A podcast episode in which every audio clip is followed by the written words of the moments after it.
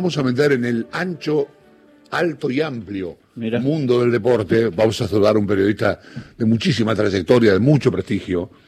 Lo voy a saludar a Eduardo Pupo, periodista e historiador de tenis, a propósito de la aparición de la película, el documental sobre Guillermo Vilas, que produjo y escribió y pensó y realizó Eduardo Pupo. Eduardo, es un gusto escucharte. ¿Cómo te va? ¿Qué tal? ¿Cómo estás, Chavo? ¿Cómo están todos? Buen día. Bien, buen día. ¿Cómo anda todo? Eh, bien, la verdad que bien, contentos. Eh, bueno, porque este es un paso bastante importante en cuanto a lo que es la investigación, que se vea masivamente, ¿no? Sí, sí, sí, tal cual. Sí, que en el tenis ya se conoce hace muchos años en el mundillo del tenis, ¿no? Pero esto trasciende un poco, bueno, va más hacia lo social, este, y bueno, espero que esto sirva también como un puntapié para para que todo esto termine alguna vez y se reconozca esta restitución que estamos buscando. Sí, eh, yo recuerdo los años 70, éramos chicos, yo contaba el otro día acá que, que decir que Vilas inventó el tenis es casi respetuoso por ahí para, no sé, Enrique Morea. Lo que sí Vilas hizo fue masificarlo, este, que, que, haya canchas de tenis abajo de la autopista, por ejemplo, está directamente relacionado con lo que Vilas hizo con el tenis. Pero este, esta cosa de los, yo me acuerdo de pibe de estar este, ansioso porque le den el número uno y esto nunca ocurrió a pesar de que ha ganado torneos este, realmente muy importantes. Eh, ¿Cómo se medía? ¿Por qué no se lo dieron? ¿Cuál es la lectura periodística que hace un tipo que sigue el tenis desde hace tantos años?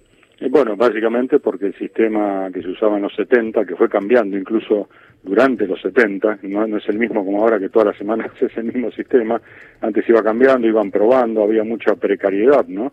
En cuanto a la carga de, de datos, hubo resultados que nunca llegaron jamás a la base de datos de la ATP en su momento. Bueno, nosotros lo que hicimos es reconstruir el día a día de esas 280 semanas que investigamos eh, con los resultados eh, tal cual pasaron y con el puntaje que tuvieron eh, cada jugador. Y fueron 22.545 resultados. O sea, en ese lapso, únicamente. Y a su vez eran 1.100 jugadores. O sea, imagínate un gran Excel que nos da más o menos 315.000 filas hacia abajo para que te des una idea de la, de la foto, ¿no? De, de, lo que esto significa. Y bueno, y los sistemas fueron también traicionando a los jugadores porque cuando más jugaban, eh, quizás el promedio, el average que, que, que, se utilizaba era peor. Por eso Vilas no fue número uno en el 1977, porque ganó todo, pero bueno, sumó mucho, pero también dividió por mucho. Ese es por qué no fue en el 77. Serás lo que deba hacer es el documental que se estrena mañana en Netflix. Eduardo Horacio Marmurek te saluda. Y es muy interesante porque el documental no es la vida de Vilas, sino es ese tiempo de Vilas, el cual vos sos como un partener eh, en un doble contra, contra, ese, contra esa circunstancia, ¿no? Eh, sí, básicamente se cuenta los, los, mejores momentos de Guillermo para que la gente pueda también conocer. Hay muchos chicos hoy que le decís Vilas y no, y no saben quién es porque no está vigente, pero bueno, muestra parte de eso y hay un mix también. Son, son historias paralelas que se van conjugando para un final que estamos juntos en, Mónaco. Eh, bueno, que no quiero adelantar nada, pero, pero es, digamos, el cierre de una, que primero empezó como una relación periodista con deportista y poco a poco se fue cimentando en una relación más humana. Este, cuando él me pide que haga el libro de su vida, es un libro que bueno que no va a salir hasta que esto termine. Este, después bueno aparece la gente de Anima Films, de la productora, para proponerme hacer una película para Netflix. Se lo digo a Guillermo, muy muy contento, aceptó.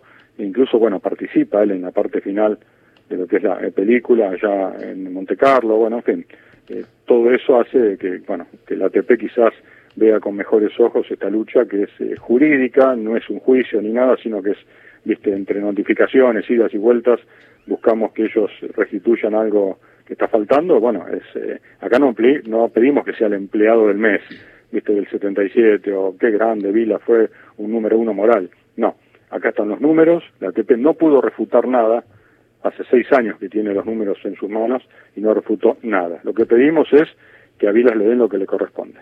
Em, Eduardo, buen día, soy Néstor Espósito. Eh, ¿Qué tal? ¿Cuál es el objetivo final, más allá del reconocimiento histórico? ¿Qué, qué, le generaría a Vilas eh, el reconocimiento de aquel número uno en, en aquel año que hace tanto. Eh, bueno, por supuesto que va a ser algo muy importante en la vida de Vilas porque los que buscó. Él quiso ser el número uno en Náutico Mar del Plata, el número uno de la Argentina, el número uno de Sudamérica, el número uno del mundo. Y cumplió es, esas cosas. Lo que pasa es que se invisibilizó el número uno del mundo. O sea, porque los rankings no se publicaban todas las semanas, hoy ves todos los lunes, bueno, hoy, hoy ves el ranking cómo está Schwarzman, cómo está Pela, cómo está Nadia Podoroska, y ves lo que pasó el fin de semana pasado. En esos años no se publicaba siempre, y en el 75 se publicó de las 52 semanas que existen un año, 13 veces nada más. Hubo 39 rankings en blanco. Lo que pasa es que esos rankings se lo adjudicaron a otro jugador, sin saber si era o no el número uno. Bueno, dentro de esas 39 semanas le faltó un número uno que es Guillermo Vilas. Este, nosotros nos enfocamos al número uno. Artur Ashe, de ahora es el estadounidense, estuvo muy, muy, muy, muy cerca en nuestras, en nuestras cuentas pero nos faltaban computar tres torneos y lamentablemente le dio mal el promedio. Entonces el único número uno perdido en la historia es Guillermo Vila, justo le tocó a él. Esto podría haber sido con más jugadores, pero bueno, hay uno solo. Y el hecho que la estadística diga ahora, 40 años después, sí, Vila fue el número uno, le va a, generar a, Vilas, más allá de, la cuestión de, la vanidad, del ego, algo adicional. Digo, la Holanda del 74, hablando en fútbol, salió segunda, pero sin embargo es probablemente el equipo más recordado del último medio siglo hacia aquí. Eh, y con Vilas me parece que pasa lo mismo. Digo, el hecho del reconocimiento del número uno, número dos es un detalle que no va, en el caso de que no se lo den, a empalidecer lo que es. No, no, no, o sea, eh, para, para la gente, obviamente no, pero para las mentes súper competitivas de estos, de estos personajes sí, y es, es vital. O sea, Vilas, eh, no es que Vilas está peleando ahora por esto, él dejó de pelear en 2007, cuando dieron la última negativa por su parte. Después entré yo, o sea, ahora el reclamo es de un periodista con, con base científica. Claro. O sea, yo la verdad que no voy a eh, a tener diálogo con, con aquellos que dicen, bueno, el ego de Vilas es tan grande que sigue reclamando, o la obsesión es enfermiza, o sigue buscando el reconocimiento. O sea, eh, acá respeto todas las opiniones que tengan un sustento, no las que se dicen por, por, por, por decir, y a quien critique para desacreditar el reclamo de Vilas, eh, que también puede ser de la investigación, le pido que lo haga con un respaldo científico, o sea, me diga, acá están estos números, vos te equivocaste, Vilas no fue el número uno. Después, nada, es una cuestión de mentes tan, tan, andan a millones de kilómetros por hora. Esto si pasa, no sé, si es Bereb, que le ganó ayer a Schwarzman, eh, pasaba con los puntos a Djokovic y hoy no se publicó el ranking, que Bereb es un número uno invisible.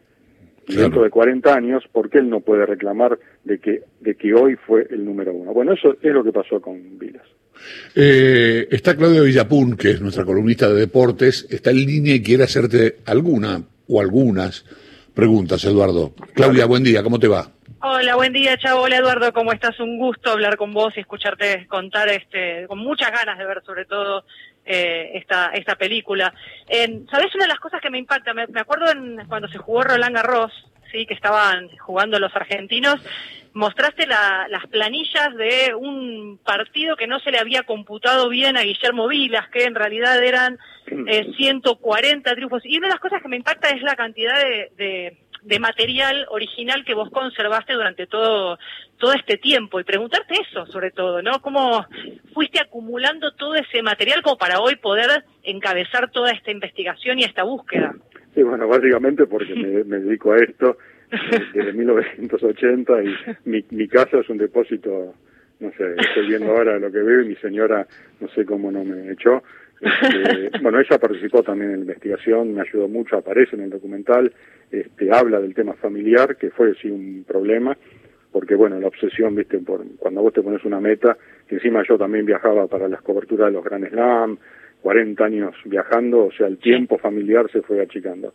Pero sí, sí, los números son, son muchos, ya te digo, bueno, ya vi las eh, cifras, este, la, la, la, investigación tiene 1.200 páginas, hay más de 1.300 pruebas físicas de época, cosa que la ATP no tiene, este, hay cientos de resultados que, que, no, que no existían, este, bueno, hay duplicación de, de, los, de los puntos a los mismos jugadores, incluso se confundían, hay por ejemplo apellidos, quizás se acuerdan de los más viejos de Stan Smith, que era un jugador estadounidense, bueno, le ponían los puntos de Jonathan Smith, que era un británico. Stan Smith son el, es el de las que terminó siendo teniendo unas zapatillas a su nombre. claro, claro.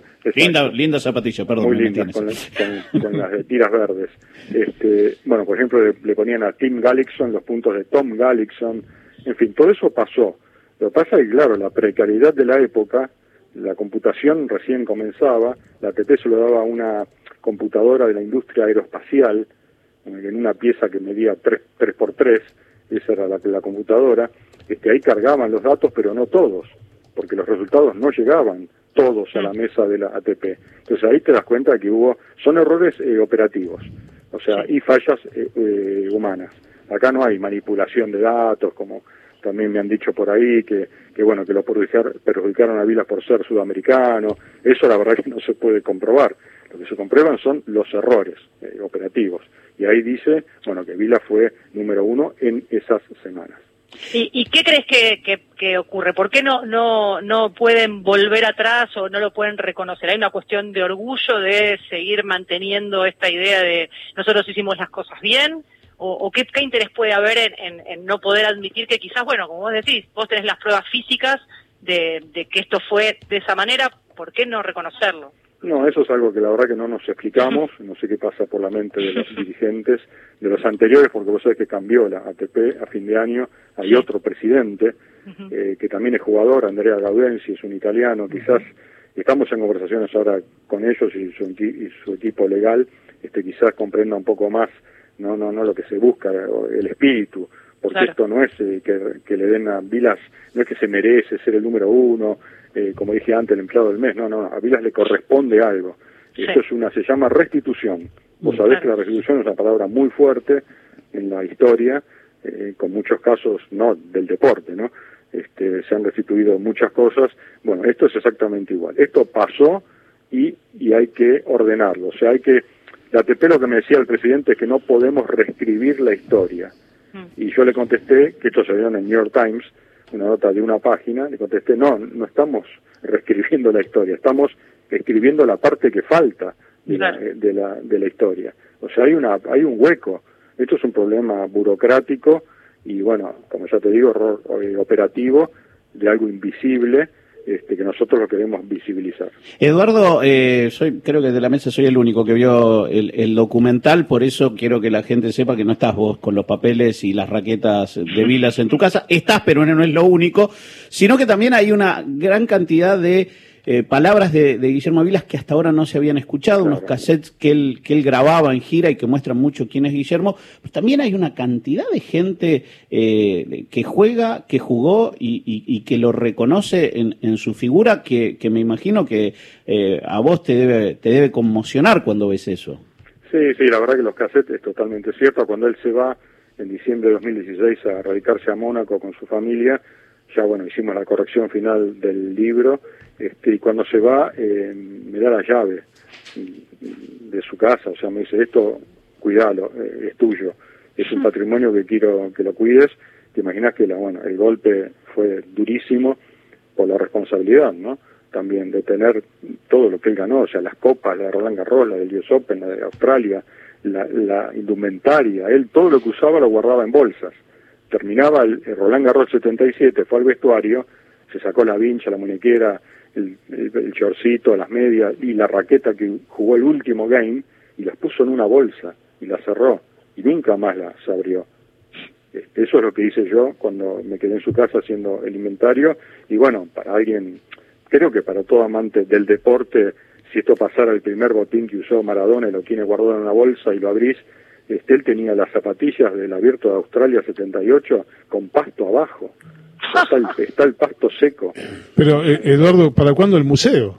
No, bueno, el museo es algo que en la Argentina de hoy es muy difícil, es algo muy costoso mantener, ¿no? Y armar un museo eh, bien, bien hecho. Estuvo la idea, Guillermo es uno de sus, de sus objetivos, siempre fue eso, mostrar un poco todo lo que él usó pero bueno, es, Había hecho un ambulante en Mar del Plata, ¿no? Sí, en Mar del Plata se va a hacer algo pequeño en el náutico, este, con varias cosas de las que voy a llevar, este, algo simbólico, ¿no? Este, para que haya, pero bueno, están sus raquetas, está todo, o sea, él, está la raqueta que le usaba con la gasa que le ponía en el grip y tiene su ADN, o sea, es increíble. Qué locura eso. Eh, existe, o sea, están sus eh, vinchas, él no es que usaba una vincha, llevaba, viste, 10 o 15 vinchas para cada torneo, este, y, las, y después las guardaba en bolsa, con la transpiración. O sea, eso está, los pantaloncitos de Ronald Garros tienen los bolsillos llenos de polvo de, la, de ladrillo. La del US Open, el pantalón, tiene el, clay verde, que verdad que se jugó Sí, clay, sí. bueno, y adentro tiene clay, o sea, que es el que jugó la final con Connors. Este, está el cartel que decía Vilas Connors, viste lo que ponen en el marcador. claro. Bueno, está el cartel y lo tengo acá en mi casa, que era una chapa. Este, bueno, él fue acumulando, es obvio que tenía una mente acumuladora, igual que la madre, Maruxa, que bueno, hay miles de álbumes, eh, eh, hay, como es, este, biblioratos con recortes de todo el mundo, más de 100 biblioratos. Este, con, o sea, la madre, como toda madre, este, le fue juntando los, recortes y, y bueno, eso existe. Eh, ojalá que se pueda hacer algún día algo, algo lindo, ¿no? Eh, Eduardo, ha sido un placer escucharte y vamos a disfrutar mucho de esta, de este trabajo que hiciste alrededor de él, creo yo, la máxima figura del tenis de, toda la historia del tenis argentino, este, porque ha sido un poco, es lo que te decía antes, digo, sin faltar respeto a los anteriores, la verdad que a partir de Vilas, eh, todo lo que se ha generado después, de, de- de- qué sé yo, hasta la generación dorada, la última, Sí, este, ha tenido que ver con lo, con lo que Vilas hizo con el tenis, con la forma en que lo hizo llegar a lugares a donde el tenis no llegaba cuando era el deporte blanco. Eh, seguramente lo, lo debes recordar muy bien. Te mando un gran abrazo, gracias por la charla y insisto, que te vaya muy bien y felicitaciones por el laburo. Bueno, muchas gracias a todos ustedes. Eduardo Pupo es periodista, historiador de tenis. Eh, mañana se